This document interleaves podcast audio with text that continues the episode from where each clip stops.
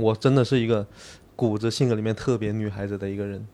我因为那种什么内心那种敏感也好，什么也好，就是脆弱啊什么之类这种，就是对自己很不好。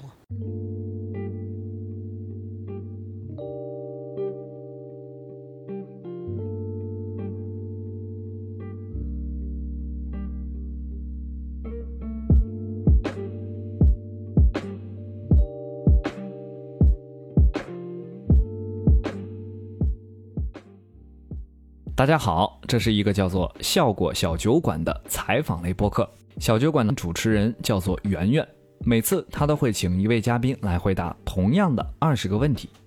也就是说，这是一档一对一的、发散性极强但又像是私密谈话的播客。大家随意听听看吧。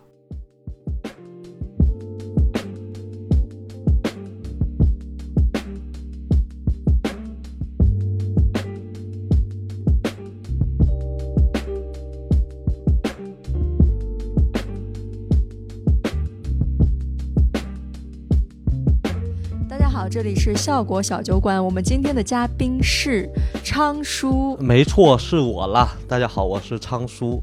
你平时会看我们的节目吗？我平时没有看。你是不是平时就 不怎么听播客了？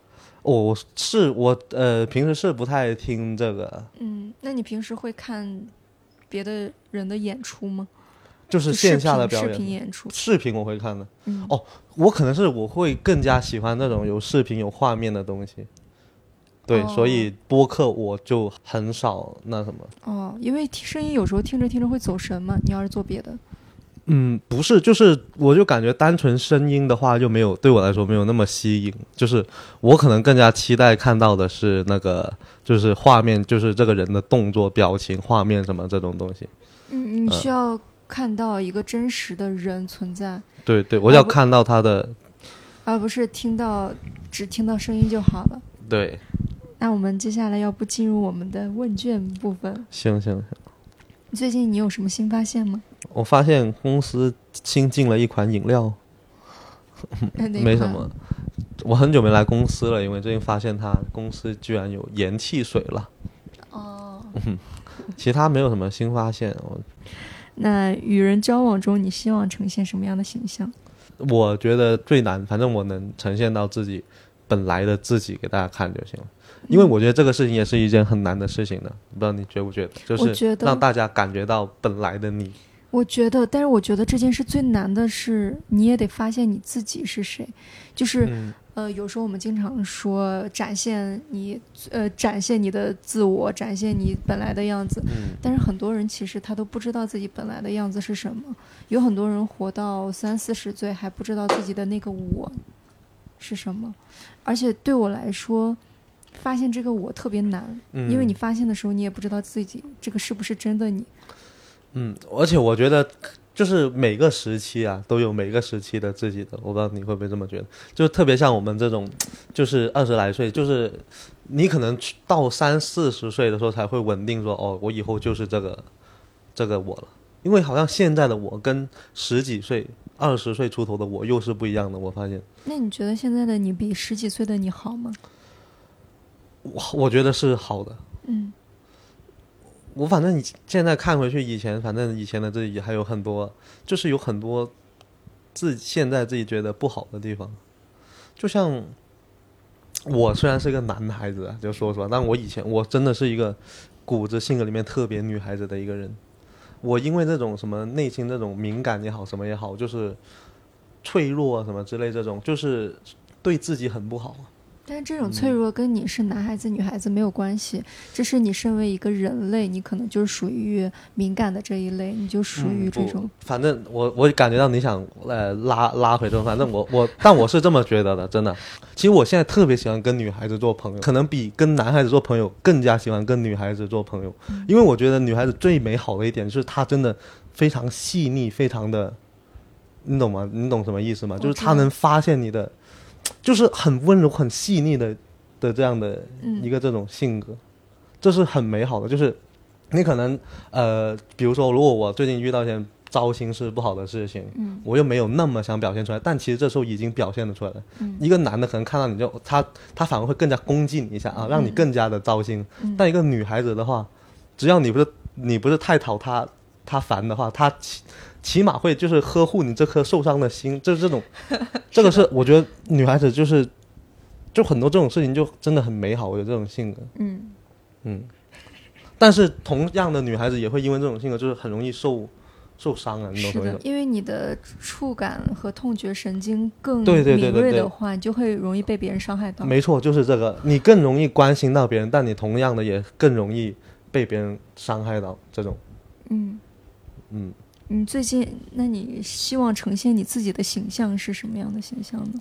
我就是真的，对，就是这个真实的我就行了，就是呃，就是我表现的怎么样，就是他他嗯，怎么讲呢？他反正就是这个时期当下的我就行了，他不用是什么，非得是什么真正的我什么的，就是呃，因为我不知道怎么说，有时候呃，我可能很自在的活着，但是别人看你这样的活着，可能会解读成另外的东西，嗯，呃反正就是不要过分解读或者怎么样就可以。就是我自己舒服就怎么，但是你是阻挡不了别人。对啊，这个好就又关到关乎到后面的问题，嗯，就是什么后面有个问题是什么？你想成为什么样的人吗？正好我们接下来哦又那就下一个问题了，你有没有我反 Q 了一下这个流程，你有反客为主了。今天你有没有想成为的人是否有类似的形象供你哦参考？说到这个，这这个我其实呃，我觉得啊，真的，我其实特别崇拜一种人，就是他真的可以完全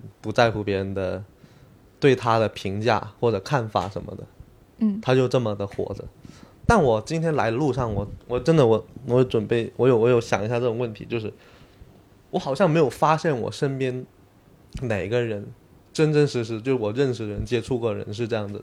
我看这种人都是从比如说谁的采访啊什么那种，好像有这样的人存在。但我觉得这种什么采访啊什么鬼这种，可能我觉得他没有那么的真实，我觉得。嗯，但是我认识的哪个人，我没有哪个人让我觉得他能做到这个。说他完全不在乎别人的评价是吗？对，，很难的。我觉得这种人他不是不存在，嗯。而是这样的人他一定要有非常清醒的自我认知，就是他知道自己是什么样的，别人的认嗯知改变不了他自己的认知。我不仅要，我觉得不仅要就是有这样的认知，而且他就是要内心足够的强大。为什么会这么讲？因为像我真的呃，我觉得我自己就是一个这种内心他不够强大的。我曾经我以前啊，我很早之后，我我演出我有有一段时间我整了一个这样的活。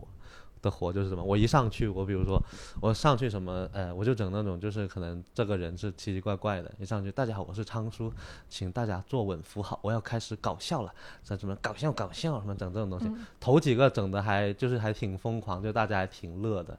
但后面呢，就开始有演员嘲笑我了，拿这个东西。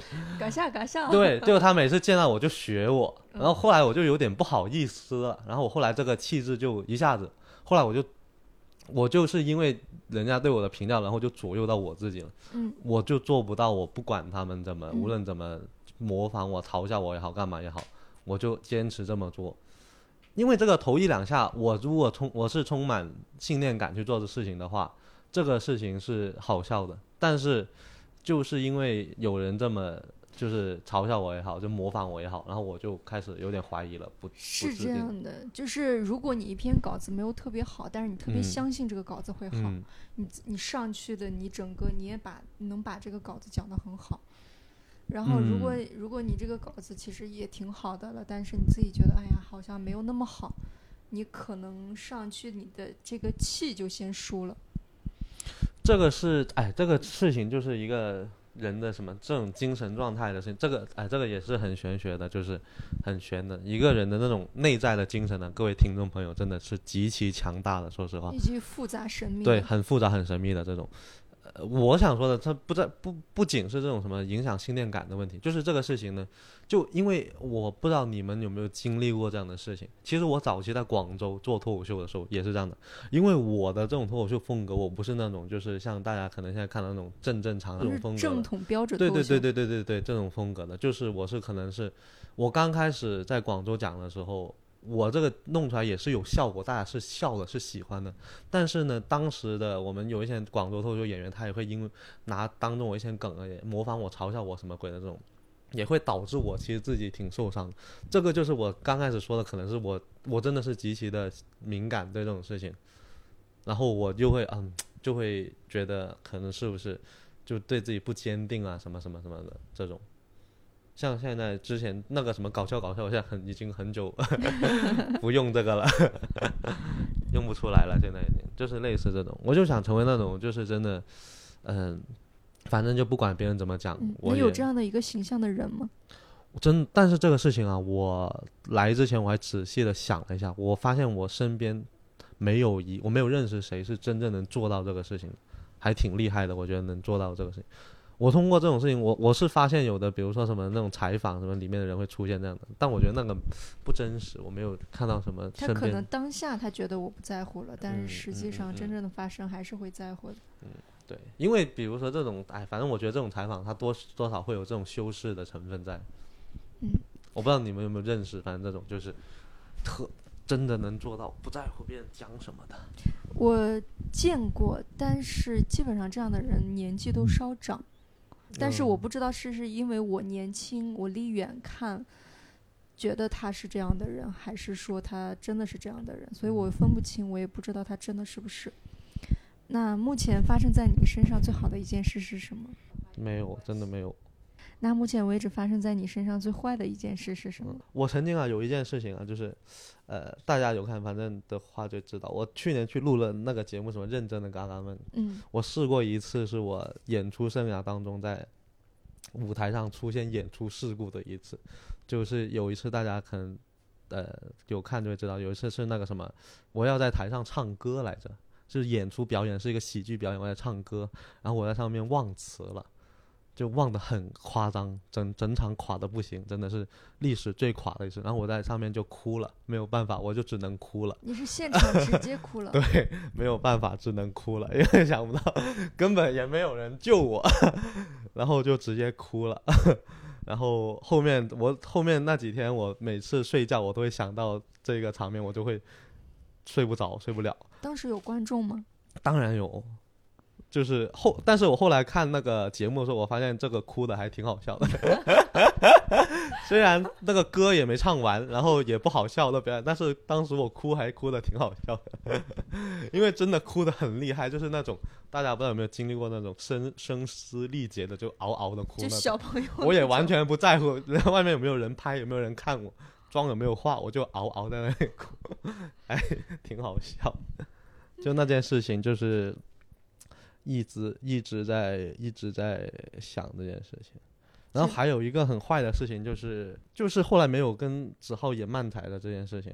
这件事情其实后来对我的，呃，反正因为我后来一直我自己做这个什么，今年演这单人漫才什么的，这个也挺曲折，也挺遇到挺多困难的。然后再加上可能以前对大家我们两个这种表演就是有那种固有的认知或者什么，就以现在比如说去演出，经常去演出的时候，一上来大家好，我是昌叔，然后下面就问子浩呢，什么这种，就是这就演不了了，演不了了，就有这种。那我又没有写，没有准备好，呃，写一个有关他的段子，这种就接不了，就这种，就像，嗯，这种就很麻烦。你是什么时候意识到自己是个普通人的，或者你是什么时候意识到自己是个天才？我就是认识到自己是普通人，就是那次忘词啊，就是嘎嘎们忘词啊，没有办法了，只能哭了，也想不到救场的方法了，只能哭了。我发现人呢，到没有办法的时候就是哭了。人到没有办法的时候，就 就发现自己是个普通人了。，边哭边发现自己是普通人，天哪，也太惨了吧！一边哭，不是因为本来以为嗯我什么状况都应付得来的，没问题，结果上去真的想想了半天想不到方法，只能哭了，真的。那你小时候曾经什么时候觉得自己是个天才过吗？哎，其实我最近一次觉得自己很厉害，也其实同样也是嘎嘎闷之后，那个、嗯 这个节目真的给我带来好多，就是就是哭完之后，但是发现自己是普通人，然后睡不着觉，哦，原来普通人也会睡不着觉的呢。睡不着觉之后，那一期之后呢，其实大家骂我也骂的挺惨的。后面又有一期新的节目，那个内容是我们那一轮是做那种，比如说呃，其实熟悉呃漫才的朋友可能知道，就有一种喜呃，国外有一种节目叫大喜力，大喜力就是回答问题的，就是比如说一句话、一个问题、一个图片，你就呃计时来抛个梗，比较好笑那种。当时其实中国啊，做这能做到这种的人是真的基本上是没有的。因因为我其实大家要相信我，真的我对这个事情是，我认知的非常，我研究了很多的。就中国现在目前能做到这种地步的人，我其实我们这种呃大喜力，我们中国要做的话，都是提前准备好的。但即使是提前准备好的，能做到说你出来一个就好笑，出来一个就好笑，这种人是很少的。但是那次我录那个节目是带观众录制的，我我也是第一次在这种带观众录制的呃观众面前演这种大喜力就做这种，但我发现那次我做的还挺好，那场是我可能整个干面里面表现的最好的一次，嗯，然后你觉得自己可能也是个天才，然后觉得我很厉害是个天才，然后那期的投票结果就把我淘汰了 我以为我要出道了呢。你觉得自己最珍贵的品质是什么？最珍贵的品质就是我觉得我骨子里面挺女孩子的这个，我说实话，这个真的我觉得我还挺谢谢，就是我我妈什么的，因为其实是小时候是我妈把我带大的，是可能是因为这个才导致我骨子里面其实挺女孩子的。然后我其实早期我会因为这个东西不太不太，我觉得对觉得自己不好，怎么可以这么敏感，怎么可以这么细心，只会安慰别人，然后又被人家伤害，你怎么可以这样子？嗯，就这种，怎么可以告诉别人你哭了？但是现在越来越觉得这是一个非常珍贵的。这是一个好事，但我要做到就是我要不在乎别人，就是我我要细心的发现人家什么什么，我还是保持这份心理，但我要同时要内心强大到不要让别人伤害到我。那你觉得自己最恶劣的品质是什么？我有个恶劣的品质，就是我经常会会就是会酸酸。哦，怎么怎么怎么大家都这么多商务，怎么我这么 闲？呢这也不是恶劣的品质，这是这是人类固有的一个品质这也。太不大方了吧！但因为主要现在我还有份工作是呃写商务稿，就是其实很多大家看到现在有的脱口秀演员接商务多了就比较忙嘛，写不起稿就给我们写，我们这种闲人写写写写商务稿，嗯啊闲人来写，然后我就会做我这份工作有有一份最不最不得劲的地方，就是我能很清晰的看到所有人参加这个活动的卡司名单了，我可以知道有谁都参加了这这一个商务，然后我就发现，嗯，怎么他都有啊？为什么我都没有啊？呃其实这也不是酸了，这这也不是恶劣的。不用找我，我觉得我觉得我还挺小气的，在这一方面。这太正常了。啊我觉得一个人如果他面对这样的落差，没有任何的反应，这不叫落差，我一直在落，我没有差，我没我也没有很忙过。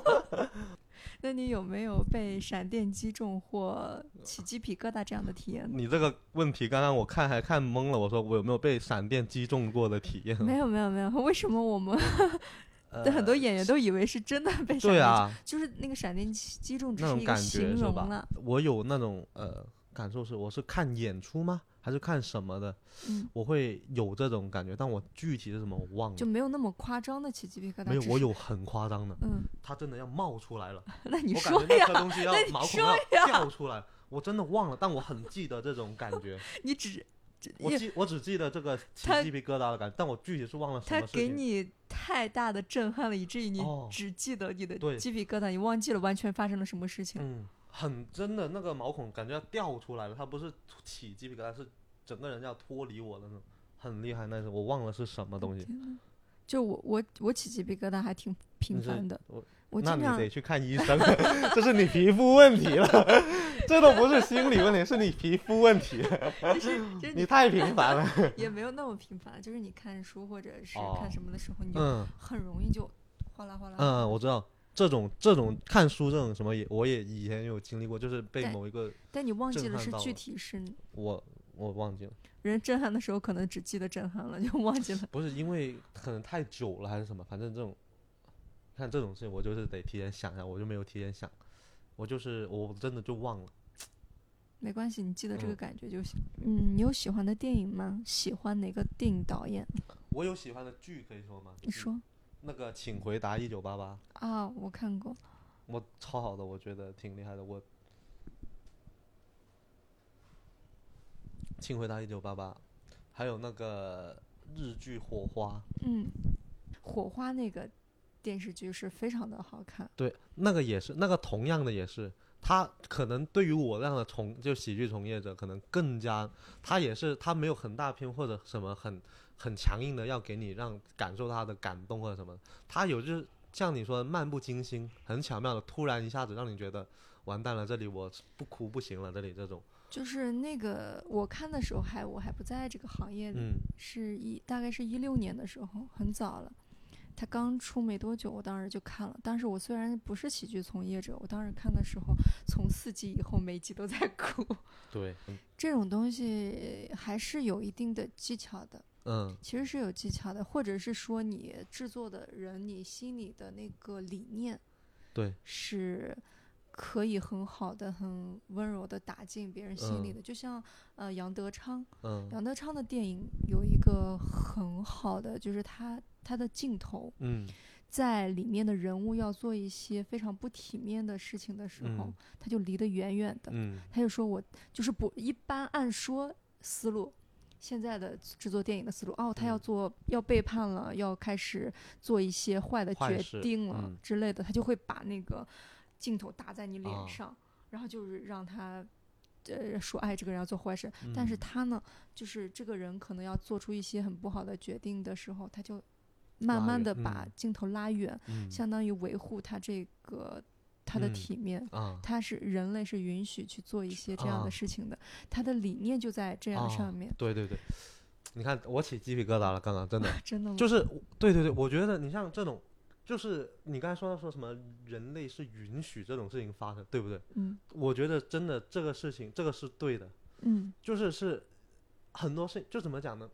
它是允许有这种情况发生，它并不是说可能嗯我们有、可能有很有的人可能理念就是我绝对不能这种事情不能发生在这种，但他有的事情他就是他就是存在对，。它就是存在的，就是允许你不要太，你是允许有一点点这样的 情况发生的。嗯，电影是个很好的对东西。就就我对啊，我就觉得其实我一直觉得电影是一个特别好的事情。嗯，我正好前几天看到那个《花样年华》的一个采访，就是呃好像是很多年前的，就是一个外国记者问张曼玉，她那个《花样年华》一开始一直就讲这两个人偷情的故事，但为什么最后她的镜头一拉就开始拉什么国际的事情，就是什么萨拉热窝之之间的嗯事情？嗯然后她说的特别好，嗯他是这样说的：嗯因为影片一直像个显微镜，看着世界上这两点尘埃，这两个人在这个显微镜下，这两个人很重要，但是在历史上却没有意义。然后到了影片的结尾，然后就拉开镜头，告诉我们世界很大，还有其他事情发生，他们两个人之间的事情很小，很个人。嗯所以电影的魔力是，它可以让你用各种视角看到整个世界。因为王家卫的电影一般都是聚焦在两个人非常细腻的感情，嗯然后他那个电影结局，他就突然聚聚焦到一个一个很大的国际上的事情嗯。呃，就很多人不能理解为什么要这样，就是说他们两个人本来就是成，大概就是这个。我就突然一个小分享。那你平时喜欢阅读吗？有没有喜欢的作家？我很肤浅。但是呃，不是我主要是，其实我是觉得我这个人是，我是很崇拜文学，我是很崇尚文学的。嗯就是我是呃敬畏。敬啊，对对，我很敬畏文学。其实我有一个情感的偏好，我真的是特别喜欢任何一个会写文字的人。嗯我身以前交过很多那种朋友，就只要比如说我会我那些人在朋友圈里面发或者微博里面发他的文字，我就会觉得哇，这个人我真的特别喜欢他。他无论是谁干了什么事情，他只要他会写这种文字，我真的就很觉得他很有魅力。这就是文字的巧呃巧言令色。我很我很吃这一套的，说实话。但我自己我，因为可能是我自己做不来这样的事情。所以之前我跟很多人也讨论过，说语言这个东西是具有迷惑性的，嗯，就是他可能是一个很烂的人，但是因为他会写是字，他就会，你他就能为自己开脱开罪。嗯你知道有一本书叫做《洛丽塔》吗？不知道，我说了我不看。呃，那那本书是伯纳科夫写的，然后那那个小说家是很厉害，但是他在文章里面他自己写的就是第一人称，嗯是一个呃恋童癖，嗯嗯嗯呃可可以这样说是恋童癖，但嗯是呢，因为他语言非常的唯美，嗯然后用了非常巧就修饰粉饰的，让人读完之后就觉得他好像是无罪的，嗯所以文字它是有巨大的魔力的。嗯，就是一旦一个人他真正掌握了文字的技巧，其实还是挺可怕的。他可以嗯用各种方式为自己开脱。嗯所以有时候我们看到一个作家和他真实的人品其实是不相符合的嘛，这是。就他可能写着很美丽的文字，但是他本人并不是一个很好的人，嗯这种事情还是经常存在的。对，所以我们还是你，他虽然写得好，但是你不能，不能，不能，不能被迷惑，这也是很重要。的这的确是就是嗯，对，就是啊、我我这这种就是你不能怎么讲，不能从单单方面的去评判一个人嘛。嗯嗯。但是我就是想说，我不知道为什么，我的确，我就是对这种他有这种呃文写文字能力的人，在我对我来说，哇，就很有魅力。嗯，但是我们公司很多人都好会写，是是是是啊，Rock 像 Rock 像 Rock 之前那篇文章，我爱上他了，我已经。Rock 太棒了，对啊，就像那我我因为我平时那、像这种就是他平时他平时就在外面给我们表现，他可不是这样子的，他完全没有让我觉得嗯我好爱他。但我那天看他写了文字，我以后就是我就想跟他说，你有以后有事别跟我说话，你就给我写字就行了，你不要跟我说话，你就打字发给我吧，要写成这个样子哦，不然你就崩了，人生崩了，我塌房了。他写的太好了。是是是，就是这种感。我当时真的，我又，我就哇，我就说，就觉得真的这男人真的不得了，超有魅力，真的，我就是这样的这种感觉。但是当平时跟他接触，完全没有让我觉得我爱他的感觉。那如果你要学一门艺术的话，你会选择学什么呢？呃呃呃，我我最近想画画，啊虽然夸夸了夸奖了半年半半天这个文字，但我最近 想学画画，因为我最近想研，我想做一个那种就是画画的那种纸板的脱口秀、纸板段的那种，就我嗯欠缺了这个画画的什么能力什么的。嗯，但是要喜剧的话，不一定要非常扎实的那种画画才能。但我问题是，我是太不扎实，我现在连个圆圈都画不了的那种。而且我发现我这个人，就像我刚才跟你讲，说我好像最近没有想起来我最近有什么特别好的事情。嗯。我像我刚才说想学什么，我都是学有关这个喜喜剧什么的。嗯我发现我好像我最近我现在人生就只剩这个东西了，就是我现在人生全部都是这个要呃搞喜剧或者搞什么这种。啊，你没有真正的生活了。其实说实话是的，我平时就跟大家，呃，我可能最近想到最好的事情就是跟，呃，比如说跟谁谁谁去玩了一次，跟谁谁有了一次很愉快的聊天，包括像今天刚刚聊的这些，让我觉得很愉快。嗯这种很小的事情是嗯很好的事情，我没有那种很大的事情发生在我生活里面。我因为我做的所有东西全是这个，为了要去搞笑，为了去做喜剧，为了我明年脱口秀大会我要怎么怎么，嗯就工作上的事情。嗯，我觉得好像是这个。像你突然问起我说想学什么，我第一反应是我现在我我好像没有去想过这件事情，嗯或者是我要跟喜剧相关，所以我才要去学习它。我就是想到我哦，我最近好像我要做一个画画的脱口秀，但我不会画画，那我学一学画画吧。那种，嗯，你有没有发现我们很多演员的生活越来越同质化了？因为大家现在的环都处在这样的环境，就是对这种东西就很很难说，就是因为你看上去你生活在这个世界里，你可以做任何一件事情，嗯但实际上你是被框住的，你只是在一个你以为你可以做任何事情的地方来回翻转，但实际上你真正能做的事还是很少的。嗯，我最新一年或者最新对自己的期待就是大胆一点、勇敢一点、出格一点，甚至是我觉得像 做喜剧也好，做这其实讲到底就是做艺术。嗯，做艺术没有那种就是正正经经、循规蹈矩的，就要突破。他一定是要突，对我觉得是要突破的。你在教科书式的喜，就是他没有魅力，嗯你知道吗？就是这个事情，就是为什么其实很多人喜欢那种就是啊、比较出格或者不循规蹈矩的人，是因为这个就是那种可能所谓的就是魅力的来源。你如果每个人都就是，呃我不是说要那种什么出格犯法，就是说，比如说做喜剧这个事情上，你要有突破。嗯就我就感觉可能最近生活，我平时太乖了，就是我也没有，我平时就来公司，不然就在家里，嗯，我就没有什么其他什么。但是你的脑洞很大的，其实你一直都在创新，你并不是说止步不前了。对，其实我是一个特别，呃呃，在这种呃什么，很，我其实说实话，我是挺不循规蹈矩的，在这这种事情上。嗯，只是看起来很乖。啊我是对我只是看起来很乖而已。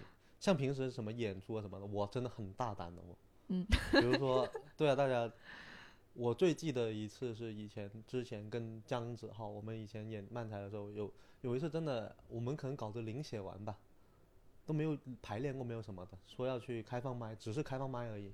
我当时我就觉得他他可能有点担心，哦，这样行不行呢？怎么的，会不会垮什么的？我当时我就说你不用怕，你就随便整，你到时候就就是怎么整怎么玩的开心怎么来就行了。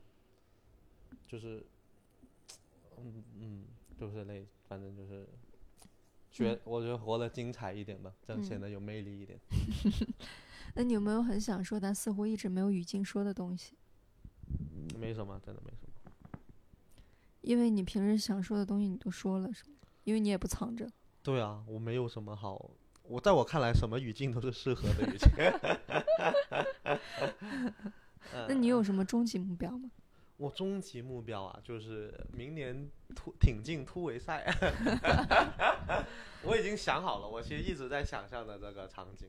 我到时候如果挺进了突围赛，我要我们晋级不会坐在沙发上吗？我一坐上去，我就会说啊，原来这就是那个呃第二轮的那个沙发呀啊，可真舒服呀！我那个录了四年脱口秀大会，第一次坐这个沙发呢，原来是这种感觉。你觉得自己是个好人吗？呃，我觉得我还算是一个好人，我觉得没有绝对的好坏的这种。那世界上有让你深恶痛绝的人吗？没有了，那我就没有吧，我没有讨厌谁了。嗯，我心怀大爱，世界上有让你五体投地的人吗？就是也就像我其实就是很敬佩那一类人，就是嗯、他就还不在是那一乎别人。对，嗯那你有没有最喜欢的城市？我喜欢北海道，其嗯，实我刚才猜也是，为啥？因为你之前有一个在北海道的照嗯片，感觉很快乐的样子。嗯，那你有没有很喜欢的气味？我很喜欢那个呃上海大叔身上的味道。你这个有点慢才了哦，我开始装傻了我要吐槽大叔能有什么味道？是不是吐槽一个一个合格的吐槽应该这样说？对对对呃，比姜子浩好使一点啊。神经病啊！那我们接下来最后一个问题，嗯就是上一个嘉宾留留下的问题。嗯他说：“人类有生之年能实现商业化的登陆月球吗？你觉得？上一个嘉宾是谁呀、我只是想张。俊，哈？你觉得？人类有生之年是不是可以实现商业化的登陆月球？我觉得能吧。最近那个马马克思马斯克，马斯克不是马克思马斯克不是开始弄这事儿了吗？嗯，我挺看好这个小马的，可以，我觉得 是是是，好，好那那你要不要留一下一个问题给下一位嘉宾？好呀，嗯、你早餐吃了啥？好的，谢谢常叔，行，谢谢大家，到此结束，拜拜。谢谢，拜拜。